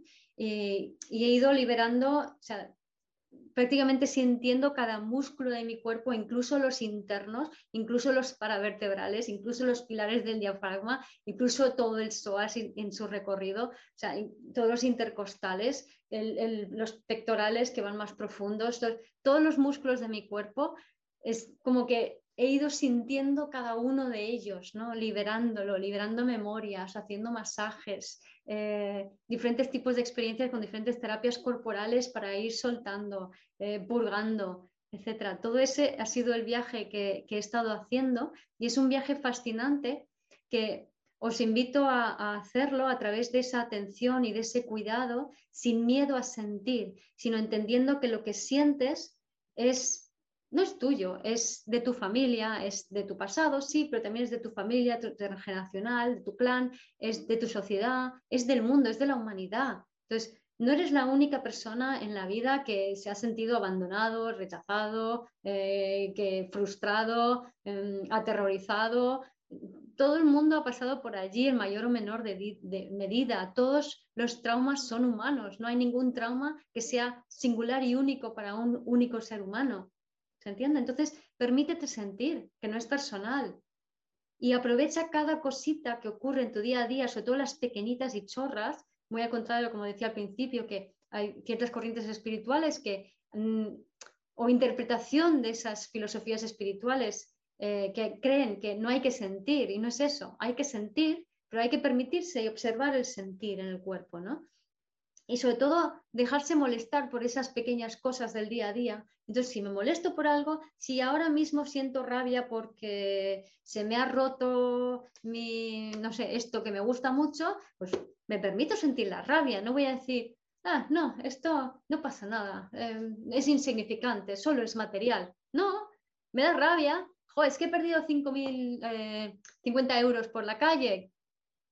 Total, es dinero. No, 50 euros, ¡ah, qué rabia! Soy una idiota, no sé qué. No me voy a hablar mal, o sea, no me voy a decir soy una idiota, pero sí que voy a entrar en contacto, porque si me sale, me salió. Entonces no voy a decir, no, no eres una idiota, no me voy a reprimir, voy a decir, soy una idiota, oh, fíjate, bueno, venga, va, no eres tan mala, pero fíjate cómo te machacas, pero está bien sentirte, mm, no soy una idiota, sino que me siento inútil, ¿no? Entonces lo traduces a un sentir y lo pasas de un pensamiento que te ataca a un sentir. O sea, no te criticas por haberlo perdido, sino que te sientes mal por haberlo perdido, ¿no? Porque muchas veces el crítico interno te está protegiendo de sentirte mal. Entonces, te hace daño, pero en el fondo no te hace el daño más daño, que es el sentir tu vulnerabilidad, tu abandono, tu soledad. ¿Vale? Entonces, permitiros sentir todas esas cosas en la medida que nos permitimos emote, que nos atraviesen las eh, emociones, es, por eso lo, fundamental, me preguntáis cómo, es a través de em, practicar con cosas pequeñitas, con cosas casi insignificantes. Entonces, si, si, tengo una molestia mínima y practico con molestias pequeñitas, una pequeña ofensa, algo que se rompe, me he olvidado de no sé qué, si practico con eso, oh, me ha hecho sentir esto, suelto y libero es una oportunidad que tengo para sentir y para integrar un cachito de, mi alma en cada ocasión. Simplemente eso, no practiquéis con lo grande. Lo grande, hacer lo que queráis, perder el control, eh, rabiar, me da igual. Pero lo pequeñito, siempre lo chiquitito, efectivamente todos los días hay algo que nos podemos encontrar que es una invitación a sentir una pequeña emoción que no nos gusta. Entonces, esa es la que tienes que sentir, porque en la medida en que vamos permitiendo que todas esas emociones vayan floreciendo, ¿vale? Entonces, lo que va a suceder es que luego será muchísimo más fácil conectar con nuestro alma, conectar con nuestro cuerpo, ¿vale? Con nuestra alma al cuerpo, nuestra mente al cuerpo, estar conectados, habitar nuestro cuerpo, ¿vale? Entonces, por ejemplo, ahora aquí con este masaje, pues me han salido unos cuantos granitos, pero a lo mejor si yo no hubiese hecho masajes continuos, pues seguramente ya estaría para operar esto, por ejemplo, ¿no? Es para que veáis, o sea, esto no es nada, esto en unos días se ha ido. Y tampoco, de vez en cuando pica un poco y ya está. Entonces, si permitimos que el pus vaya saliendo poco a poco, luego no tenemos que pasar por el quirófano. Y se trata un poco de esto, aprender a sentir para que convertirte tú en un canal a través del cual la energía fluye y tú como humano no eres más que un órgano, o sea, tienes tu conciencia, tú eres tu conciencia y estás habitando un cuerpo que es un órgano que te permite experimentar la vida sintiendo las cosas que te atraviesan, ¿no? las emociones que te atraviesan. Oh, ¿cómo se siente coger una botella de, metal? ¿no? Oh, se siente así, ¿no? ¿Cómo se siente que, mm, que, pierdas 50 euros? Mm, me siento así, estoy experimentando la vida. Oh, ¿cómo se siente que alguien te diga en la cara tonto? Oh, estoy, experimentando la vida. ¿Cómo se siente que alguien se cuele en el supermercado, ¿no? En la cola. Se ha colado. Oh, me voy a dejar sentir cómo me siento. Oh, me siento tonto, ¿no? Ese es el crítico interno. crítico interno siempre te va a llamar tonto, por cierto, ¿no? O sea, como si no te enteras, tonto, estás pavo, estás pánfila, eh, estás en babia, eso es el crítico interno. Entonces, cuando el crítico interno dice eso, es porque en el fondo te quiere proteger para que tú no prestes atención a que lo que siento es, me siento vulnerable, estoy sola. ¿Vale? Entonces, ¿ves? Está haciendo un favor. Tú le dices al crítico interno, tranquilo, no pasa nada. Vamos a sentir esto, ¿no? Que es pequeñito, lo podemos hacer con esto pequeñito. Y entonces esa tubería, ese canal central, se vuelve limpio y diáfano y la energía universal entra, entra la luz y como la mierda ya ha salido, Luego lo que, lo que puede salir es poquito a poco, pues mierdecillas de cosillas que van quedando, pero ya todo es mucho más fluido. esto es como cuando, no sé si os ha pasado que mm, se, emboza la tubería de salida de fecales y tiene que venir el, de la cisterna para meter el chorro de agua y sacarlo todo. Entonces, si, si, si no cagamos bien, Em, si, no cuidamos la manera en que nos deshacemos de nuestras fecales, pues al final nos van a tener que desembozar. Pero si hacemos una buena función y, no tenemos, y tenemos buenos hábitos y no, tenemos, y no tiramos las toallitas o, las, o no usamos el jabón en polvo, pues entonces no va a haber problema. Entonces, si estamos cuidando a nuestro sistema, todo va a ir fluyendo y todo va a ir poco a poco. Si somos pendientes de lo que, de lo que sentimos, nos va a atravesar la energía emocional y la vamos a poder digerir, sentir, experimentar y expresar en su justa medida. Y eso es estar conectado con el cuerpo. Y por eso es importante conectarse con el cuerpo, porque hemos venido ahora a encarnar esa divinidad que somos, a conectar nuestro alma con el cuerpo. Y para eso las memorias celulares y el dolor de pasado es nuestro aliado. Simplemente tenemos que entender cómo funcionan el trauma y las emociones. Y así que sin más, os invito a que a poner atención en el cuerpo, a simplemente lanzar esa intención. Voy a prestar atención a mi cuerpo, quiero conectarme con mi cuerpo, quiero reunir toda mi energía y volver a mí, volver a mi cuerpo porque de esa manera, si me habito, lo que voy a conseguir es encarnar mi propósito y fluir con la vida y vivir desde el ser. Muchas gracias a todos.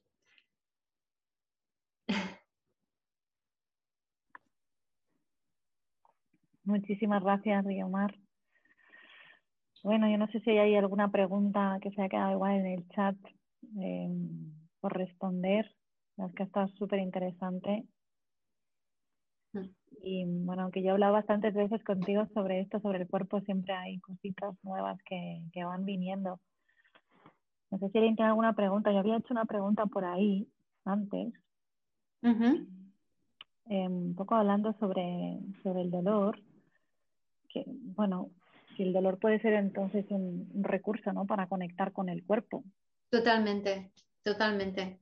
Sí, el, dolor es, un recurso, o sea, te llama la atención al cuerpo, te, invita a conectar con el cuerpo. Entonces aquí lo importante es aprender a entender que es un aliado, porque el dolor también se puede, el dolor, la enfermedad, ver como el tironeo entre tu alma que quiere lo nuevo, que quiere manifestarse, que quiere ir hacia adelante, como quieras verlo, y la inercia de tu ego inmaduro que quiere quedarse en su zona de confort. Entonces, en el, entre medias está el cuerpo y la presión que hacen ambos es lo que es como cuando aprietas la pasta de dientes y, te, y sale la pasta, pues es la enfermedad que sale, ¿no? Es el dolor que sale, es la molestia que sale. Entonces siempre es, siempre si, hay un dolor, una molestia, un síntoma, es el alma que está intentando manifestarse, entrar, conectar con tu cuerpo, ¿no? Entonces, en vez de interpretarlo como algo negativo, se trata de darle la bienvenida y entender que está ahí para algo. Luego, si quieres, te lo tratas como quieras tratártelo, el problema, el síntoma, lo que sea, ¿no? Buscas la ayuda que necesites buscar porque la vulnerabilidad es uno de los motivos principales, el no admitirlo, por los cuales no estamos conectados con el cuerpo. Entonces, si yo busco ayuda, le estoy diciendo al universo, yo no puedo con todo, yo necesito ayuda. Y lo que te va a sanar, más que nada, es la ayuda que pides, más que la propia intervención que hagas, ya sea un masaje, ya sea una cirugía, ya sea lo que sea, ¿no? De hecho, ahora tengo, tengo una... Ay, perdona, Ana. No, no, no, Simplemente quería, aparte de darte las gracias, ya te había visto antes de esto en YouTube, te había buscado ya en darte las gracias y decirte que qué difícil, me reitero, es darle las gracias al dolor. Posiblemente sea porque he sido una persona con una salud bastante buena, no he sentido demasiados dolores físicos, pero ahora lo estoy pasando mal, ya te lo he comentado antes. Claro. pero claro. Claro, pero el tema es que el hecho de no haber sentido antes el dolor no significa que, tu cuerpo estuviera al 100%, sino que ese dolor quedaba enmascarado. ¿Vale? Ahí yo miraría más el tema de las necesidades de seguridad. Si quieres, eh, bueno, yo, en consulta estos temas los trabajo, mm, ¿no? ¿no? quiero decir nada más porque ya sería un poco más, más íntimo, pero em, sí que puedo decir que en ciertas circunstancias, eh, o en muchas diferentes, podemos no sentir eh, nuestro propio cuerpo, no estar conscientes de lo que estamos atravesando en el cuerpo. Y, luego aparecen otras en donde sí empiezas a aterrizar en tu cuerpo y entonces empiezas a sentir cosas que ya estaban allí, que no aparecían nuevos. Es decir, una lesión, un hipotren, esto no aparece del día a la noche. Esto, un cáncer no aparece en dos días, se tarda más de 10 años en desarrollarse. El hecho de que uno no sienta en el cuerpo no significa que esté conectado y que todo está bien, sino significa que no está sintiendo en el cuerpo. ¿vale? Y es lo normal, sea, no es que sea un defecto ni nada por el estilo, es lo normal. Por eso la invitación es a conectar con el cuerpo. Cuanto más conectados estemos, más sensibles a todos los cambios y más vamos a poder bailar con esa información. Si llevamos 10, 15, 20, 30 años con una actitud rigidizada, con un síntoma desarrollándose, va a costar muchísimo más deshacerlo. yo hace 11 años, perdón, 9 años que empiezo con el dolor de hombro, a ser consciente de ello. Pero esto, bueno, cuando iba en bici también lo notaba, pero solamente cuando estaba en la bicicleta y bajaba de ella.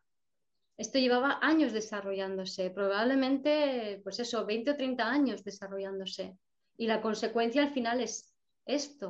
O sea, esto no viene de la noche a la mañana, esto viene de mucho, mucho tiempo, de una única actitud, del cuerpo fijado en, ese, en esa actitud, en mi caso, de querer agradar a los demás, eh, trabajar para otros, ir como pollo sin cabeza. Entonces, eh, hay, que, hay que volver poquito a poco y volver de una forma muy amable, ¿vale? Volver con mucho cariño. Entonces, quizá al principio te cueste decirle eh, te quiero, por ejemplo, a tu mano y a tu brazo, pero puedes poco a poco practicarlo. Al principio no te lo creerás, pero a base de repetírtelo mucho, puedes a lo mejor al final empezar a entender o empezar a sentirte o empezar a, aceptar esa parte de ti, incluso acariciar esa parte de tu, de tu mano, ¿no? De, lo que comentabas, ¿no? Entonces, y, y darle las gracias y decirle cosas como, por ejemplo, lo siento, te quiero, has sufrido mucho, sé que eres parte de mí, me, quieres dar un mensaje, yo no sé lo que es, pero te acepto, vamos a buscar ayuda juntos. ¿Se entiende? O sea, más esta actitud. Porque si digo, joder, qué rabia, tal, no sé qué, sé cuántos, estoy sintiendo emociones que tengo que admitir que las siento también, esa rabia, ese odio, ese dolor, esa frustración, también me está permitiendo el problema sentir todo eso. Entonces conecto con esas emociones y me permito también les doy su espacio, su momento del día, sus minutos para que me atraviese esa rabia, esa frustración, ese dolor, esa tristeza, todas esas emociones que se quedaron atascadas en tu túnel carpiano, ¿verdad? Ahí están, ahí, los dos. Eh, ¿Tú crees o creéis en este caso que el hecho de haber estado demasiado pendiente, sin demasiado, pendiente de la enfermedad de mi pareja, mi marido, mi, sí. mi compañero de vida de 50 años. Sí. Cuando hay una unión de tanta entrega, tu alma eh, está como, es como que le das el alma a él. Yo no he querido creerlo nunca. Sí, pero es como que no estás viviendo tu vida, sino vives la vida del otro. Entonces tú no estás sosteniendo tu alma, se la estás entregando al otro. Entonces cuando el otro se va, como tú sigues en este plano, tienes que recuperar tu alma y todo el dolor que estaba en eso tiene que volver a ti. Y está bien que sientas eso, Ana. Gracias, bien una preguntita de una endometriosis, luego de sanar varias capas, capas relacionadas con diferentes emociones propias y extranjeras, me sigue doliendo muchísimo. Sí. El tema, hay, hablaba antes del trauma colectivo, cosas de endometriosis, todo lo que tiene que ver con la reproducción, sobre todo en la mujer, tened en cuenta que es un trauma colectivo muy, muy, muy, muy pesado y muy cargado. O sea, son muchas, muchas, muchas mujeres las que han sufrido temas de eh, abusos, pérdidas de hijos, em, soledad, eh, dolor por tener, estamos hablando de siglos atrás, ¿vale? Dolor por tener que matar a tu hijo porque no tienes para darle de comer, ¿vale? Imaginaros la cantidad de, de traumas, de historias asociados a la endometriosis, al dolor de regla, ¿no? al síndrome premenstrual, entonces, cuando tengáis estas cosas, esos dolores, conectar con ese dolor ancestral, o sea, imaginaros lo que quiere expresar ese dolor. Entonces, permitir que tu útero exprese ese dolor ancestral, dale cabida. Como no tenemos esa dimensión, no, no, no entendemos esa dimensión ancestral y transgeneracional y social, cultural de, de las emociones y del dolor, entonces como que esto se aparta y claro, no tiene sentido, ¿no? O sea, me duele. No, es que te duele porque te está doliendo eh, abortos provocados, sangrientos que crearon la muerte de la madre, eh, hijos eh, frutos de violaciones, em, asesinatos de hijos, etcétera, etcétera. O sea, te está doliendo todo eso. O hijos Em, que salen deformes y son rechazados. O sea, toda esta temática, siente tu endometriosis, siente tu útero, qué tipo de dolores, qué te está contando, pregúntaselo. Si lo preguntas, te estás, estás integrando con tu dolor, no lo estás rechazando, porque lo que queremos hacer es como, no, no, no, no quiero, no quiero, lo corto, lo, le quito las capas, me deshago de él, ¿no? No, no, es qué te quiere contar, ¿Qué nos quiere contar a la humanidad? ¿Vale? ¿Alguna otra? La indecisión me acompañó mucho el año pasado. Me detectaron fibromas y dejé los anticonceptivos. Empecé a sentir eh, que eso me estaba haciendo mal. No sé si la indecisión tenga algo que ver con el chakra bajo. Sí, la indecisión es estar en la mente. Si yo estoy en la mente, si yo estoy dudando, no estoy con mi cuerpo, ¿vale? Y el, tener bien activado el chakra inferior es lo que permite anclar mi, mi alma al cuerpo y a la tierra, que es a lo que venimos a hacer ahora, lo que empezamos a aprender a hacer ahora, ¿no? Así que sí, está relacionado. No sé si alguna preguntita más.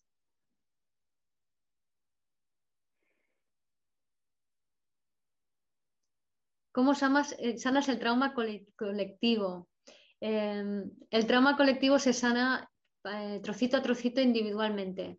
Cuando hay masa crítica, que es como un 10%, el resto es como que automáticamente se sana. Entonces, cada uno de nosotros que siente un dolor ancestral o libera una memoria, acordaros que se puede hacer con el ejercicio de liberación de memorias eh, celulares que está en mi página web vivirdeselser.com en herramientas. Yo dejaré el enlace cuando cuelgue el vídeo y mm, también está en mi libro Vuelve a ti, ¿no? Entonces, el, este, aquí está un capítulo entero se pueden liberar las memorias celulares de esos dolores, ¿no? Y serán muchas dolores, muchas memorias celulares las que haya que liberar cuando es un dolor tan enquistado, ¿no? Nunca mejor dicho. Pero se hace. Yo con mis dolores estuve, eh, después de muchos años de masaje, que nunca, siempre volvía, volvía, volvía, durante un mes entero estuve haciendo el ejercicio de memorias celulares todas las mañanas y eso es lo que más me alivió el, dolor. Era un dolor continuo, o sea, todos los días. Iba a base de ibuprofeno eh, diario porque no podía soportarlo de otra manera, ¿no? Y ahora ya no, ahora hace mucho tiempo que no, que no tomo y que no tengo esos dolores. Sigo teniendo algunas molestias, pero vamos, está infinitamente mejor. Y, es, y lo interpreto como eso, o sea, no digo es por la edad que me duele todo, sino eh, lo que interpreto es estoy encarnando mi alma en mi cuerpo, le estoy dando la bienvenida, hago espacio en mi cuerpo para eso, ¿no? Entonces me abro, me flexibilizo, me muevo para que esa energía entre y me permito sentir cada emoción en cada momento según mi corazón me dicte. Yo quiero compartir una cosita porque, bueno, llevo más o menos desde noviembre del año pasado que decidí hacer un trabajo también especial en el cuerpo. Estoy haciendo un poco como tú, un par de, semana, un par de terapias semanales de masaje intenso, trabajándome, bueno, en principio algo que creía que era alguna lesión antigua, pero a mí la sensación que me despierta es que estoy sanando mi cuerpo de, de, de alguna forma, traumas físicos de otras vidas. Sí. Em, bueno, esto, bueno, cada uno se lo puede creer o no. Yo tampoco es que esté con esto mucho, pero bueno, yo tengo información de que por lo menos en tres vidas he sido tetrapléjica. Ah. Y tengo una sensación en la parte de, de, bueno, lo que son las caderas y el coxis, que he sufrido de bastantes dolores aquí. Y yo tengo la sensación de que estoy haciendo un trabajo de sanación profundo, antiguo, es como trayendo mi cuerpo. Y fíjate que, bueno, mi práctica fundamental es de yoga y, y lo que son los bloqueos que tenía en mi cuerpo, bueno, pues cuando empecé con la práctica todo esto me lo quité, pero voy como profundizando más, más y van saliendo cosas más antiguas o más antiguas. Bueno, fíjate si son antiguas, yo creo que no son de esta vida. Sí, sí, sí, sí, sí. Bueno, puede sonar súper friki esto, ¿no? No, no. Es, lógico, o sea, a mí, a mí me pasó también, ¿no? Entonces es cuando eh, con la menopausia, con la, bueno, el climaterio y la menopausia, o el retorno de Quirón astrológicamente, que es en torno a los 50 años, a mí yo empecé con 45. Empezaron ahí, o sea, cada vez que me tocaban el cuerpo me, o hacía una meditación, me empezaban a salir memorias de vidas pasadas, ¿no? Una y otra y otra y otra. Era algo como, ¿y esto qué es? ¿Y esto qué hace aquí? Luego memorias de mis ancestros, o sea, era como una, es una, es una etapa, unos años de purga de, todas las memorias celulares que están en el cuerpo. Entonces, por eso el dolor forma parte de, esa, de esa edad, ¿no? de esa etapa de edad. no es para, no es que ah, ya soy vieja y es normal que esté fastidiada. No, no, no, no, no. Es tu cuerpo que se está liberando de todo eso, para que tú puedas, además, con esa liberación, automáticamente, no, pasa por la mente esto, conectas con los talentos ancestrales que luego tú necesitas para hacer tu, propósito, que es en el segundo retorno de Saturno a los 56 eh, años, donde se supone que ya eso se materializa. Entonces es todo un proceso de convertirte en la sabia, purgando esos fragmentos rotos de tu alma por allí, conectándolos de vuelta a tu cuerpo, activando la kundalini para traer tu potencial. Y es que de hecho la sensación que me da es como si esto estuviera actualizando mi hardware para poder eh, bajar software. o sea, es un poco locura, pero es como también como mis capacidades eh, sensoriales, o sea, hay muchas cosas que, que, que, que, se están abriendo y yo tengo esa sensación que esos procesos van seguidos de, bueno, pues sentir como crecimiento en conciencia o algo así, es un poco curioso. Sí. La verdad es que esto no lo he compartido con nadie, pero en fin, hoy era el día, no sé, he visto ahora el tema. Claro, es que es lo que digo, es entra la luz y sale la mierda. O sea, entra la información nueva y la vieja tiene que salir y viceversa, ¿no? Entonces, efectivamente, es un, es un update, es una actualización del software sobre nuestro hardware. Nuestra software y hardware, hardware significa, eh, hard es duro, ¿vale? Es la, lo duro la, cosa dura y software es lo blando, ¿no? La cosa blanda, ¿no? Entonces la cosa blanda es la información, el programa, eh, el, eh, sí, el programa y la cosa dura es el soporte físico, que en este caso es nuestro cuerpo, ¿no? Mm. Bueno, súper interesante. Tendría más preguntas, yo tengo más, pero en fin, no voy a abusar. Bueno, la verdad es que dar las gracias a todos por venir y bueno, especialmente a ti, Guiomar, la verdad es que aprendemos todos un montón y bueno, me ha encantado los que estabais con el vídeo, con la camarita puesta, pues poderos ver y, bueno, los que no, pues, de alguna forma ahí os sentimos y bueno, que tengáis todos un día estupendo y bueno, pues ojalá que nos sigamos con esto. Yo veo que todos estamos aquí como muy interesados, todas estas cosas van ahí calando y nos van ayudando a comprender todo más y con más comprensión vivimos mejor. Eh, los golpes parece que ya no son tan golpes, son solo empujoncitos. en fin. Bueno, nos vemos pronto. Un abrazo a todos. Gracias por escuchar este episodio de Vivir desde el Ser Radio. Si te gustó el contenido y los temas que hemos abordado, dame un like o un corazón y te invito a visitar mi web vivirdesdelser.com y a seguirme en las redes.